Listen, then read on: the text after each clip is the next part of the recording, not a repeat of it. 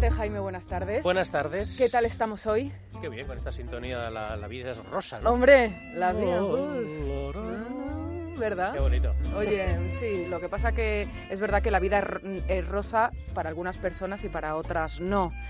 Pero, Paloma Cuevas, buenas tardes. ¿Qué tal, Nieves? Buenas tardes. Para Paloma, por ejemplo, es la vida La, siempre rosa. la vida es rosa, A sí. momentos, a momentos.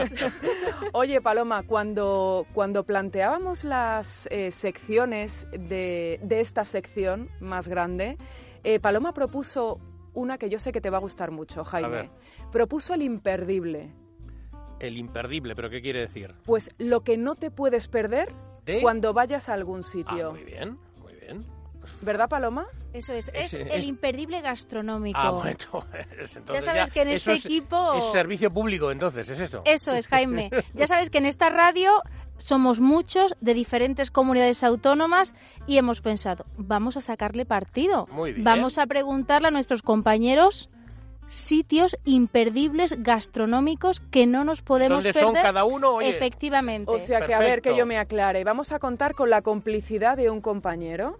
Eso es, cada semana un compañero de informativos, de programas, del periódico nos oye, va a incluso ayudar. nosotros también podemos traer a la También. gente, ¿eh? decirle, oye, si vas a Bilbao no dejes de ir a ver tal. También. Bueno, ¿y por dónde empezamos hoy? Pues mira, Nieves, hablando de Bilbao por el País Vasco, Ah. Ah, qué bueno. ¿Con quién hemos hablado? pues Jaime, tú lo sabrás, pero en esta redacción hay un enamorado del País Vasco y ese es Gonzalo Heredero, Hombre, claro. que es el jefe de los informativos de la Comunidad de Madrid. Y Gonzalo Heredero nos ha dejado un mensaje y nos revela su imperdible. Atentos.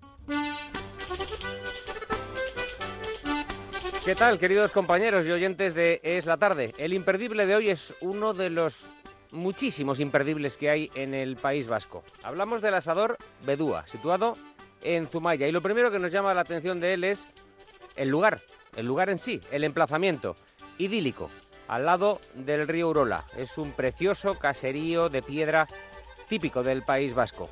Y una vez que entramos, la oferta gastronómica no desmerece absolutamente nada. Empezamos con unos productos de la huerta, pues como los tomates, las lechugas, los pimientos de Guernica o todo ello en un panaché de verduras inmejorable. En cuanto a los pescados, lo mejor del cercano mar. Apenas está a 3 o 4 kilómetros de este lugar. Unos pescados a la brasa, pues como los rapes, los lenguados, los rodaballos, los besugos, en fin, espectaculares. Y por supuesto el santo y seña de esta casa, el chuletón de buey a la parrilla. Probablemente el mejor de todo el País Vasco. Y para terminar, postres caseros. Todos magníficos, pero me quedo con uno, el arroz con leche, una auténtica delicia. En fin, un lugar para disfrutar y como digo, absolutamente imperdible en el País Vasco. Nuestro primer imperdible, el asador Bedúa en Zumaya, en Guipúzcoa. Y creo, Paloma, que tú has hablado con la dueña de este asador. Eso es, hemos hablado con Arancha, que nos han contado que este lugar tiene más de 90 años de historia. Primero fue un merendero y hace 35 años se convirtió en el asador Bedúa. Uno de sus puntos fuertes es la calidad de sus productos. La verdura es de su propia huerta, el chuletón y los pescados sus claves del éxito.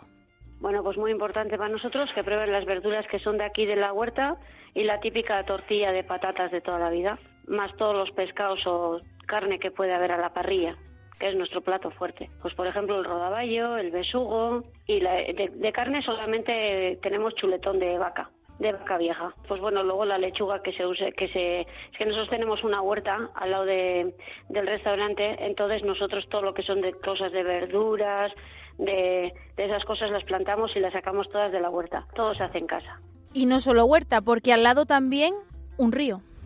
Bueno, estamos en una, eh, como en una desembocadura eh, del río Urola, que está cerca de Zumaya, y es un- una ría que es también donde en invierno se pescan angulas. Entonces nosotros tenemos especialidad en angulas, en temporada, desde diciembre hasta, hasta febrero, marzo, hasta marzo. Yo estuve comiendo en ese asador hace muchos ¿Qué me años. dices? Sí, sí, sí, sí. Es un asador y como decía Gonzalo, en un marco incomparable, es un caserío, además de Mm. estos de piedra, bonito, lleno de flores, eh, con el río eh, al lado. Bueno, impresionante. Pero es que cállate, que me voy a ver una película y que lo veo en la película. ¿De qué película estamos hablando, Paloma? De la archiconocida Ocho apellidos ¿Ah, sí? vascos. Hombre. Vaya, Arancha no es la escena del mostrador donde dicen los ocho apellidos y luego la cena donde hacen la cena, el, el- la escena de la cena, donde cena y todo eso. En Rovira y Carla Lejalde y ella, la chica. Pidieron a ver si les podíamos hacer ese favor y bueno, como era julio, y claro, en julio pues eh, tienes más, eh, puedes dar de comer fuera y tal, y entonces sin cerrar el restaurante podíamos arreglarnos y hicimos el rodaje sin, sin cerrar el restaurante. Qué bueno, curioso, ¿eh? Qué bueno, que salió potando el pobre Rovira ahí. le, le pusieron, no por Es la comida. acuérdate, No, acuérdate. es buenísima, hace poco la vi otra vez y está buenísima, la verdad. Oye, eh, mm, Paloma, luego nos, luego nos cuentas, eh, además de nuestro imperdible, escenas typical Spanish, que son solamente nuestras.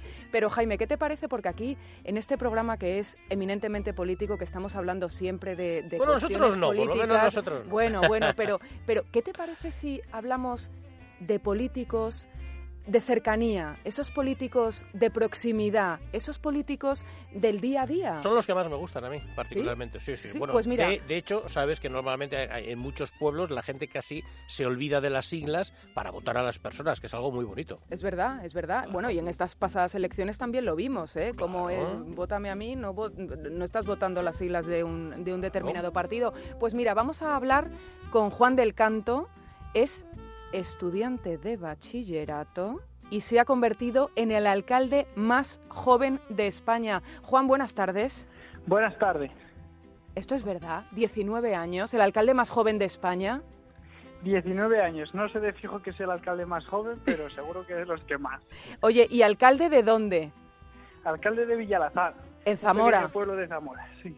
¿Y cómo te ha dado por esto de la política y a tu corta edad? Porque creíamos que Villalazán podía estar gestionado de una mejor manera y abriendo el ayuntamiento al pueblo, que ya somos pueblos pequeños y nos tenemos que ayudar y participar todos. ¿Cuántos sois en, en el pueblo? ¿Cuántos habitantes hay? Unos 270. 270. Oye, ¿y tú te presentaste como Juan del Canto con las siglas del Partido Popular en las pasadas elecciones o fuiste de los que en el cartel solamente aparecía tu cara? No, yo me presenté con una lista de que mi, con mi nombre en cabeza del Partido Popular y sobre todo pides el voto para ti porque es lo que hablabais, en los pueblos se vota a la persona, no al partido. Pero tú tampoco tendrás mucha experiencia, ¿no? Yo experiencia no puedo tener, es imposible. Por eso te digo. Pero bueno, la compensamos porque no solo soy yo el, el que lleva todo esto, somos un grupo de personas que hay gente con más experiencia que yo y nos dejamos aconsejar y trabajamos todos en equipo para que esto funcione. Oye, pero tengo entendido, Juan, que tienes también un equipo de gobierno muy jovencito, ¿eh? Sí, es un, es un equipo joven, porque es que también eh, yo creo que era lo necesario. Gente nueva que no fuera lo de toda la vida, esto es contra los otros, gente sin intereses particulares que quisiéramos tirar del pueblo para, del pueblo para adelante. ¿Y cómo se lo han tomado los, eh, vamos a llamarles, los más veteranos de- del lugar? Pues hemos tenido muy buena aceptación y todos siempre nos han querido ayudar y siempre está- contamos con ellos para lo que haga falta. Sí, sí, yo no tengo ningún tipo de quejas. La edad ha chocado más fuera del pueblo que en, que en el pueblo mismo. Oye, Juan, y además de ser el alcalde de este maravilloso pueblo de Zamora, ¿a qué te vas a dedicar? ¿Qué vas a estudiar? Pues voy a seguir con mis estudios, exactamente no sé en qué, pero sí tengo pensado quedarme por el mundo rural. Habrá que hacer una ingeniería agrónoma, algo que me permita estar aquí cerca. Oye, ¿qué te dicen los amigos? Esto de, oye, nos vamos a tomar unas cervezas y tú, mira, es que mm, soy el alcalde y es que me tengo que ocupar de esto. Sí, sí, hay que, a veces no, no lo entienden del todo, pero sí, es verdad que a veces no lo entienden, que tienes un poco que siempre guardar la línea, a- pero, y alcalde, pero lo llevamos bien. Y sabes una cosa, les dices, oye, portaros bien que os mando los municipales a, a la bodella, ¿eh? Ya os podéis No portar tenemos bien. aquí municipal. Ah, no tienen- bueno, pues, ¿quién- ¿quién, ¿Quién es la autoridad ahí entonces? Él, Ah, bueno, Aquí Juan. yo soy ah, tú vas, con- coges la vara y te acercas a... el bastón de El mando. bastón. y, y los guido. Oye, ¿por qué hay que ir a Villalazán? Hay que, hay que venir a Villalazán porque es un pueblo muy bonito, tenemos buen restaurante para venir a comer. Eso es muy importante. El re- hay buen Sí. restaurante, ¿no? Sobre todo porque a Jaime te lo ganas por el estómago. Sí, soy, yo soy un Sí. Hay un buen restaurante aquí en Villalazán para venir a comer, un ambiente agradable y yo creo que es un pueblo bonito. Oye, Juan, eh, ¿es verdad que en tu familia también hay otras personas que se han dedicado a la, a la política? Sí, mi hermano intentó lo que no lo que he conseguido yo en esta última elecciones. Hermano mayor, intentó entiendo. Hace cuatro años, sí, mi hermano mayor. Lo intentó hace cuatro años y no fue posible y este año lo ¿También por el Partido Popular? Sí, también por el Partido O Popular. sea, que tú eres un renovador, claramente. Sí, regenerador. Un de- regenerador. vamos. Del partido en Villalazán. Oye, ¿y tus principales compromisos para con el pueblo? Pues sobre todo darles el ayuntamiento para ellos. Que la gente pueda participar y decidir en el ayuntamiento tanto como yo. Vamos, guardando unas, unas líneas, pero escuchando a todo el mundo, participando con todo el mundo y estando a su servicio. Oye. Juan, qué orgullo, qué orgullo tienen que tener los vecinos de Villalazán, este pueblo de Zamora, darles el ayuntamiento a los vecinos. Muy Oye, bien, muy bonito. Muy bonito. Así Pues- te- te- no sé si te lo habías estudiado, pero te ha salido muy bien, ¿eh? Muchas gracias. No, no es verdad, es que es al final, que lo que decíamos un poco, que en, que en los pueblos, pero claro, tú esa, esa forma de, de decir, oye, esto es de todos, ¿no? Cuanto Sí, sí, sí. más arrime todo el mundo, todos remen en la misma dirección, Claro, mejor claro. será para todos. Esto todo ganamos. Si gana el pueblo, ganamos todos. oye, ¿y lo de la despoblación? ¿Se va mucha gente No. del pueblo? Y ya no es que se vaya, es que la perdemos porque son gente mayor, ya van falleciendo y no viene gente nueva y hay pocos nacimientos y es el mayor problema que tenemos. Bueno, pues ahí también tenemos otro compromiso, ¿eh? Otro Claro. compromiso que... Hay que facilitar a la gente joven, pues, pues, pues, eh, no, habrá, no sé. Sí, todo- sí, todo estamos que peleando la fibra Claro. óptica, estamos peleando todo lo que podemos para Claro. que haya más facilidades y más amplitud de mercado a la hora de poder trabajar desde aquí y hacer tus negocios y tus historias.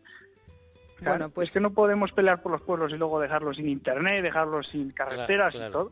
Totalmente. Es hay que más que despo- despoblados están abandonados. Claro, efectivamente, ese es el problema. Eso es lo que hablaban de la España vacía y vaciada, Claro, claro. claro. Eh, Juan del Canto, ha sido un placer. Seguiremos tu trayectoria de cerca, a ver cómo lo haces estos eh, cuatro años que tienes por delante y te deseamos el mayor de los éxitos porque tu éxito será también el éxito de Villalazán. Muchísimas gracias por estar esta tarde con nosotros. A vosotros, muchísimas gracias. Qué bueno, ¿eh? Bien, qué bien. ¿Has Joder, visto?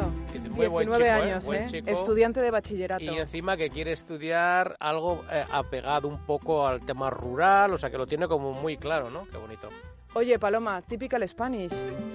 Typical Spanish, Typical Nieves. Spanish. A esta hora tenemos que estar echando la siesta casi, pero bueno. Pues mira, la siesta es una de las cosas Ah, typical hombre, Spanish. eh, Sí, por cierto. la- Que ya nos están intentando copiar Exacto, todos, que ahora veo ¿eh? que la esas Ah. universidades de las que hablamos a veces, de la Universidad de Chief Franklin y tal, que dice que, dice que está muy bien echarse la siesta. Una Anda que- cabezadita, una Anda cabezadita, que no lo 10 sabemos. minutitos. Anda que no lo sabemos nosotros desde hace milenios. Pero nunca en horarios la tarde, ¿eh? No, Luego ya, si no, acaso, ahora un sí. poquito antes, un poquito Eh. después. Pero de 4 a 7 aquí todos detrás, ¿eh? Todos al otro lado de la radio. Paloma, ¿de qué hablamos hoy? Pues Nieves, de por qué comemos y por qué cenamos tan tarde. Ya sabes que el resto del mundo, casi los 7 millones de habitantes, 7 mil millones de habitantes del planeta Tierra, comen y cenan antes que nosotros. Y bueno, pues nosotros vamos por otros caminos. ¿Y a qué se debe esta costumbre nuestra? Bueno, Bueno, tenemos días muy largos. Pues ¿no? no, no lo sé, no lo sé por qué. A ver, que me Paloma, cuenta- ¿por qué? Pues es que nuestros relojes marcan una hora distinta con respecto a la solar. ¿La causa de esto cuál es? Pues que en 1942 Francisco Franco cambió nuestro uso horario y lo adelantó 60 minutos para estar con sintonía en Alemania. El caso es que cuando llega el sol a su cenit, a lo más alto del cielo, el reloj de todos los países marca las 12 mientras que el español marca la 1. Es decir, que si hiciéramos caso al horario solar, en realidad los españoles comeríamos entre la 1 y las 2 de la tarde y no entre las 2 Dos y las y las tres. 3. Pero es que además, Este, este Franco. pero es que además tenemos otro problema, que es que tardamos mucho en comer, utilizamos mucho tiempo para comer.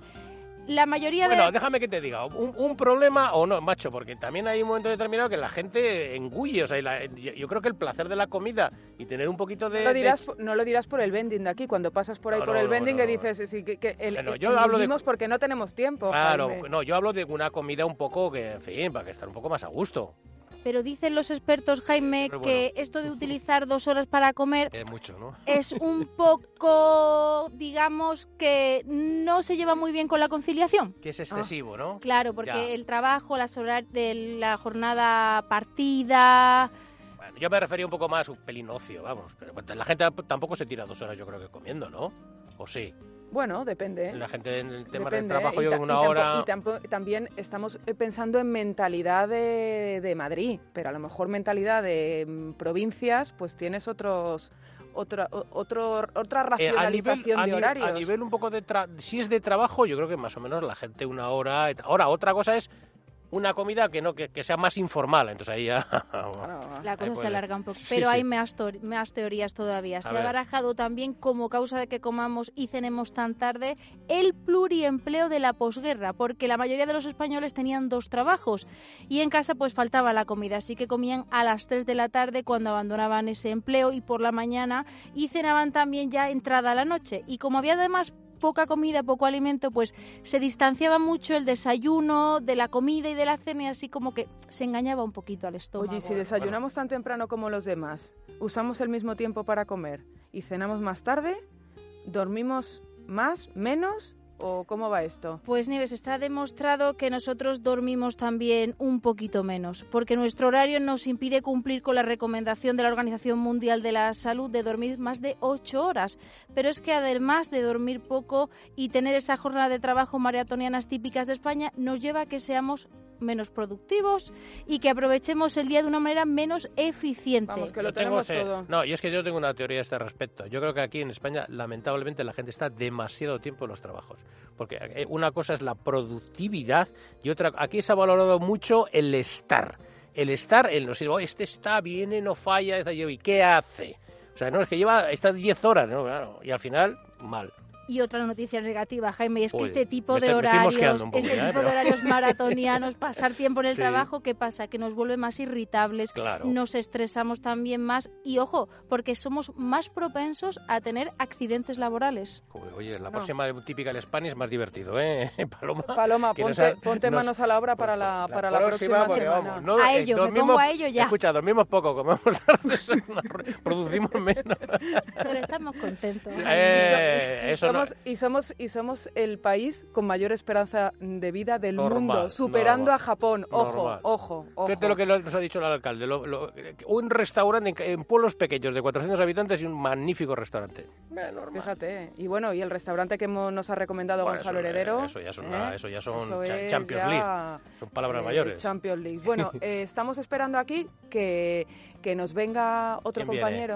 Otro ¿Quién viene compañero que te va a alegrar la tarde. Ah, menos mal, porque Paloma hoy nos digo ha dejado porque- un poco de bajón, ¿eh? Pero bueno. Claro. Ay, no me digas Sí, eso. no, nos ha, nos ha dejado un poco, hay que reconocer, pero sé que te gusta, tú has yo sido muy profesional gusta. y nos ha contado la realidad. Yo sé que te gusta, está entrando por la puerta, vamos a, a afinar aquí los tambores. Daniel Palacios. Buenas, ¿qué Buenas tal? tardes, ¿qué tal? Daniel Palacios, ¿qué traerá ¿Qué Daniel tal? ¿Qué Palacios? tal? Pues musiquitas, como siempre. Ah, ve, qué bien, con aire. Bueno, con así un poquito de aire, sí. Pero no hay ningún concurso, no hay nada, No, no, no, simplemente no, estos son- vamos a aprender. Son curiosidades, son pues eh, cosas así un poco extrañas, un poco frikis, pues como curiosidades para que la gente sepa, tampoco tamp- tampoco un poco didáctico, digamos, ¿Y, ¿no? y cuál es el hilo conductor? Pues hoy son canciones que mencionan a otras canciones. Esto es cuando la gente utiliza citas, es decir, tú dices como dijo Unamuno, Sí. o yo que se me duele España, como... ¿Eh? Pues Sí. hay canciones que mencionan a otras canciones, citan a otras canciones. O bien utilizando melodías de otras canciones, no un sample, sino que ellos con sus propios instrumentos graban otra melodía de otras canciones y la, y la in- y la insertan en su canción, o utilizan una frase de otra canción y la meten en la, en la suya. Ah. Que es lo que hizo, por ejemplo, eh, David Bowie con John Americans. Esta canción maravillosa. Vamos a poquito.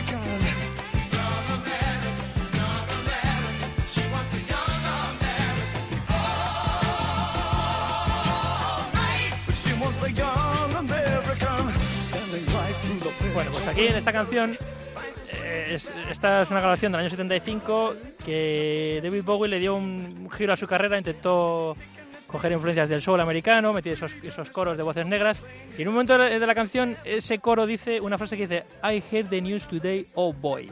Así con esas voces maravillosas. I heard the news today, ¿Qué quiere oh decir? boy. Que dices, ahí va, esto Me suena. Esto me suena de otra canción. ¿Dónde lo he oído en otra canción? Y es que suena al principio de una canción muy conocida de los Beatles que se llama A Day in the Life. About a lucky man who made the grade. And though the news was rather sad, well, I just had to laugh. Pues la canción empieza diciendo exactamente esa frase que utiliza David Bowie en John America. Pero esto no es plagio. No, no es plagio, porque de hecho eh, John Lennon, es- eh, que era amigo de David Bowie, eh, participó en la grabación de, de- John, Ah, del bueno, disco. o sea John que- Lennon era amigo de David Bowie. Sí, sí, de hecho eh, la canción de Fame, que es muy conocida, Mm. eh, creo que era Fame, sí, eh, está escrita junto con, con John Lennon. Pero vamos a escuchar una, una, una más reciente, que es Rosalía, el inicio de la canción de Rosalía de Bagdad, donde se escucha una melodía cantada. Vamos a escucharlo, a ver qué os parece.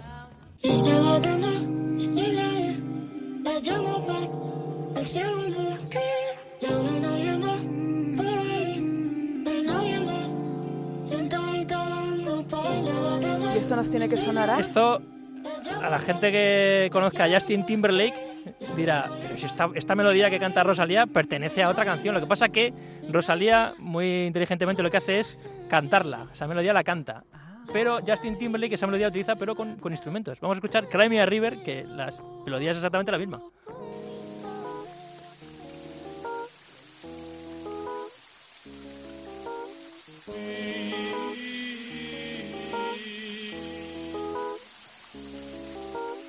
Qué bueno.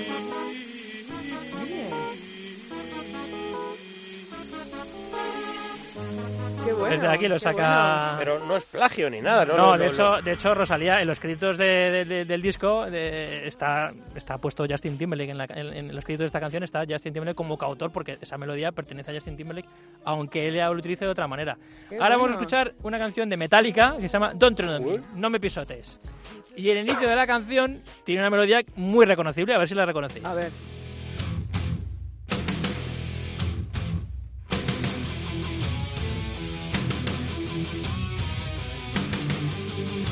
Hombre, claro. Na, na, na, na, America. América, América de Leonard Bernstein, West Side Ah, Story. ¿no? West Side Story. Vamos a escucharlo. Claro. Efectivamente. Yo tenía un tío en América, decían, ¿no?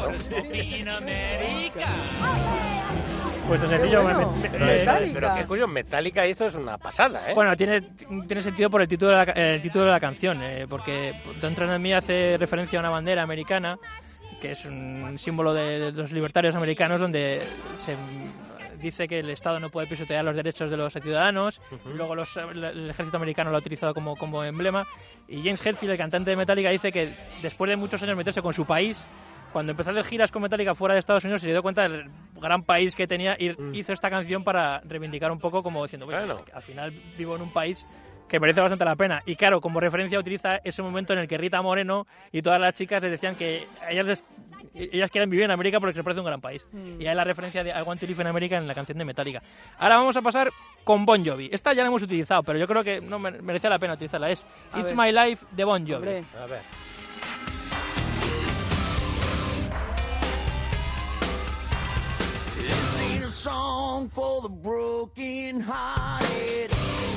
¿Os gusta esta canción? Sí.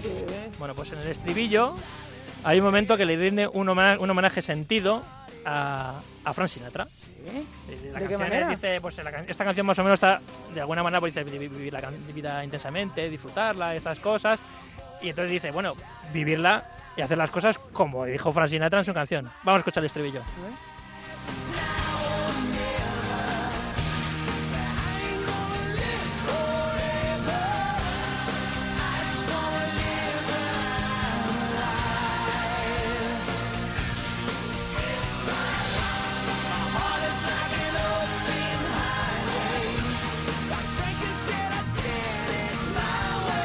My Like, way. Like Frankie say, I did it my way. Como Frankie dijo, lo hice Mi a mi manera. manera. Pues la referencia es a mi manera. Joder, my way de Frank Sinatra. Un minuto y medio de silencio, por favor.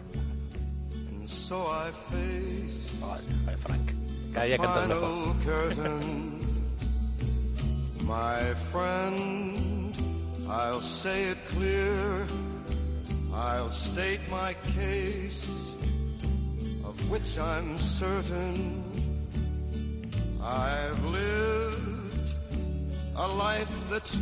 La música verdaderamente amansa las fieras, porque yo tengo aquí a un lado a Ugarte y al otro lado a Palacios, que venían los dos como miuras al, al- al estudio y están ahora mismo Me ponen a Frank, levitando. me ponen a Frank y me transporto al Madison Square Garden. Qué grande, Bueno, Frankie. la, la última. La última, venga, la última. Venga, pues vamos con las ketchup y asereje. Escucha, escucha.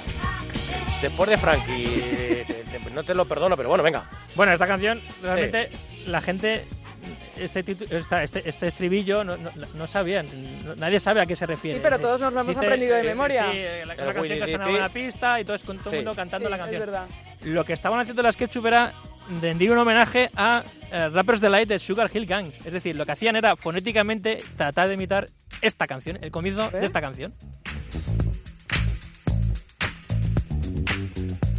I said a hip hop, hip.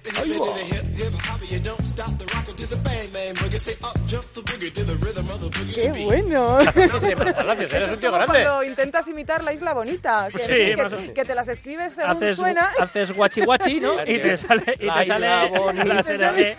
claro, pues igual. Oye, buenísimo. Qué bueno, ¿eh? Qué bueno, qué bueno. Fíjate, Oye, pues.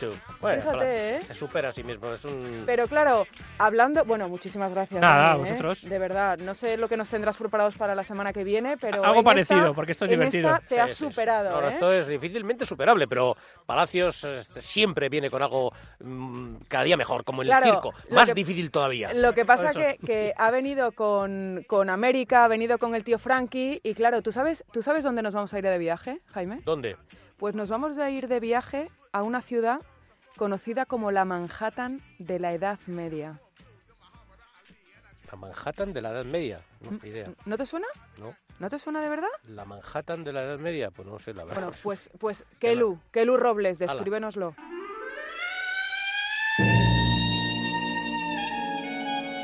Antes de empezar este viaje, hagamos un ejercicio. ¿Sabéis de dónde procede el nombre de la ciudad belga de Brujas? significa debarcadero, en antiguo noruego vikingo, y no porque las mujeres de brujas seamos brujas. Así nos lo aclaraba la guía oficial de brujas Mieke van der Mortele. Pero si pensamos en brujas, nos vendrá a la mente que es una ciudad de cuento, repleta de canales y de edificios neogóticos. Pero no vamos a recorrer lo típico. Hoy buscamos las huellas españolas que existen en brujas.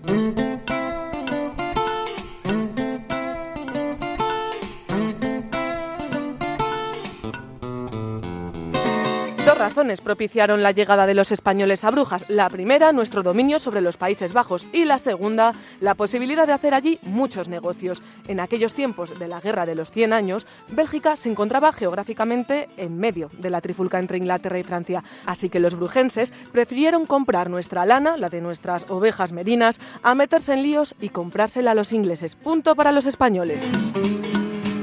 Estamos en Brujas, una ciudad en la que hubo mucho comercio y muchos negocios. Estamos, de hecho, en el lugar en el que se inventó la bolsa de valores. Nuestro guía oficial, David Serlet, nos cuenta que la bolsa se inventó en la casa de los Terbeurse. La Turbeurse, Turbeurse, este nombre todavía sigue en la actualidad en la palabra española bolsa. Eh, Beurse, bourse en francés, bolsa en español, borsa en italiano. Así que esta familia ha dado su nombre al fenómeno financiero que conocemos en la actualidad. En esta casa en la que se inventó la bolsa se reunirían vascos, aragoneses, navarros, catalanes y castellanos que llegaron en tropel a la ciudad. Se agrupaban en una especie de clubes para defender sus intereses comerciales, las llamadas naciones. En nuestro recorrido llegamos así hasta el Palacio de Grutuse para encontrarnos con los sellos de la Nación de Castilla, pero también con una misteriosa caja que se descubrió hace 40 años en la cercana iglesia de Nuestra Señora. Solo en 1979 se ha podido encontrar este, esta caja de plomo con inscripciones conteniendo, ya, no contenía nada, pero sabemos de las inscripciones que contenía el corazón de Felipe el Hermoso. Por cierto, que la iglesia de Nuestra Señora contiene también una escultura de Miguel Ángel, así que no nos la podemos perder. Pero recordemos esto, el corazón de Felipe el Hermoso fue enterrado en Brujas junto a su madre, María de Borgoña. Así que paseando por la ciudad es posible que atravesemos la calle de los españoles, la plaza de los vizcaínos y también podríamos incluso alojarnos en el Hotel de Navarra o en el de Aragón, ubicados en sus antiguos consulados. Precisamente ahora nos encontramos con una escultura que representa al humanista español Juan Luis Vives, que pasó más de la mitad de su vida en Brujas y ojo porque su importancia en la ciudad no fue baladí. Aquí en Brujas escribió un tratado diciendo, detallando de que el cuidado de los pobres lo tenía que hacer el propio ayuntamiento y no la iglesia, estableciendo lo que es la seguridad actual, social actual. Sí, sí, sí, sí.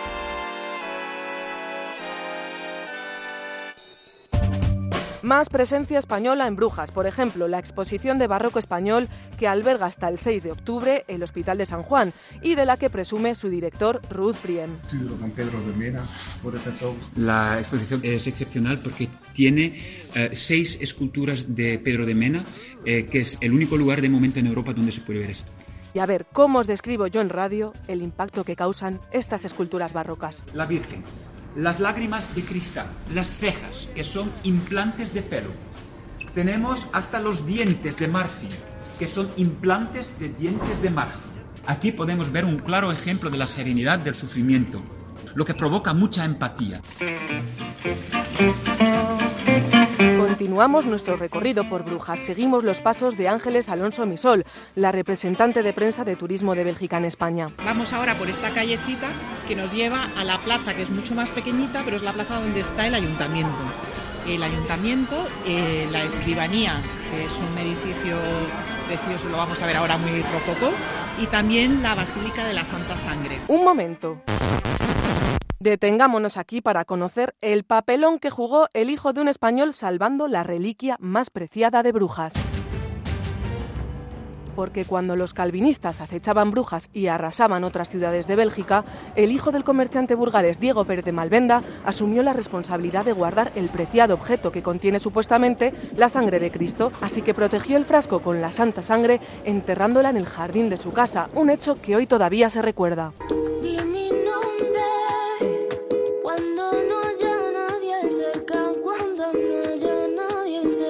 Cómo no enamorarse de brujas y de su vida borgoñona, es decir, de su vida disfrutona. Algo que ya le pasó, por cierto, a otro español. El escritor y viajero Pedro Tafur pasó en 1438 por Brujas y se enamoró de la ciudad, de la que decía... La gente aquí vive de una manera extremadamente lujosa.